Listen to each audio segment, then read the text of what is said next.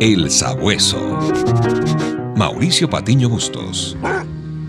Nadie pudiera imaginar que una de las esculturas más famosas del mundo, la llamada Piedad del Duomo, cuyo autor es Miguel Ángel, fue reducida a trizas tras un martillazo del iracundo genio florentino. Acompáñame a seguir sus huellas.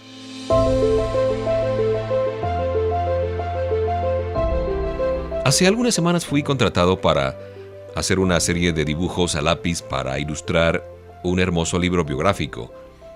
Debo decir con poca modestia que me gustó el resultado de cada uno de ellos, o de la mayoría, pero uno sí me costó mucho trabajo. Se trataba de hacer unas manos eh, ensangrentadas. Y confieso que por más que lo intentaba, no logré terminarlo como yo quería. Así es que en un momento de frustración tomé el papel de dibujo y lo rompí en pedazos. Ah, fue la forma, tal vez no la mejor, para expresar mi enojo. Yo sé que tú me comprendes, porque seguro, seguro que tampoco has sido muy asertivo a la hora de manejar una situación tensionante, estresante. Y algo así le pasó a este genio escultor florentino llamado Miguel Ángel, y por eso voy tras sus huellas.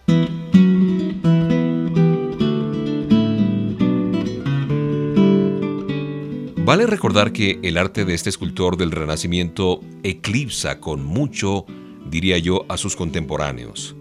Como todo genio, Miguel Ángel tenía sus particularidades, y una de ellas era su perfeccionismo a la hora de esculpir sus bellísimas creaciones.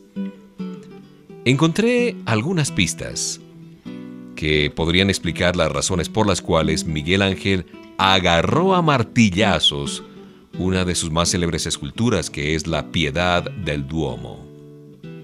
Uno de los mejores amigos de Miguel Ángel, llamado Giorgio Vasari, que a la postre se convirtió en su biógrafo, recoge que al parecer el maestro encontró muchas fallas en aquel trozo de mármol. Esto hizo que el escultor, frustrado, claro, dejara de lado durante algún tiempo la conclusión de esta bellísima obra.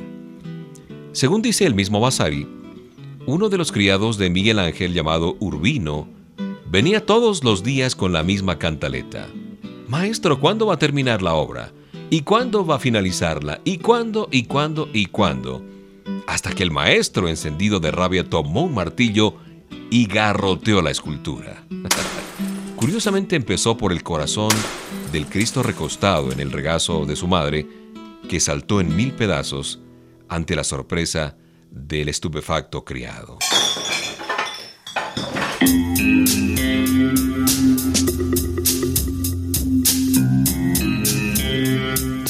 ¿Qué otras razones pudieron llevar a Miguel Ángel a querer destrozar aquella hermosa pieza que le llevaría tantos años pulir?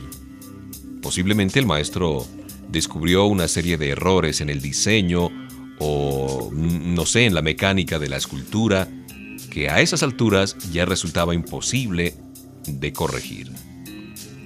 Indagando un poquito más en el asunto, pude establecer que una vez mutilada la piedad del Duomo, sus partes fueron a parar en manos de un escultor eh, de bajo perfil, que a decir de Giorgio Vasari, el amigo de Miguel Ángel, trató de reconstruirla a como diera lugar. Y el resultado lo podemos ver actualmente en el Museo de la Ópera del Duomo en Florencia, Italia. Y ello aparentemente explicaría algunas de las fallas de diseño. Muchos de los que han estado allí visitando este museo y han mirado la escultura eh, dicen que sí tiene algunas fallas. Y esta pudiera ser la explicación. Pienso ahora en la obra del escultor divino, aquel que también tiene el poder para romper cualesquiera de sus creaciones. Pero Él no se da por vencido. Si hubiera alguna imperfección, no nos agarra martillazos. Más bien hace todo lo posible por volvernos a moldear para perfeccionar su obra en nosotros. ¿Cuántas veces no hemos eh, sentido sus manos alrededor de nosotros, presionándonos para hacernos más simétricos, más equilibrados una obra a la altura de su perfección.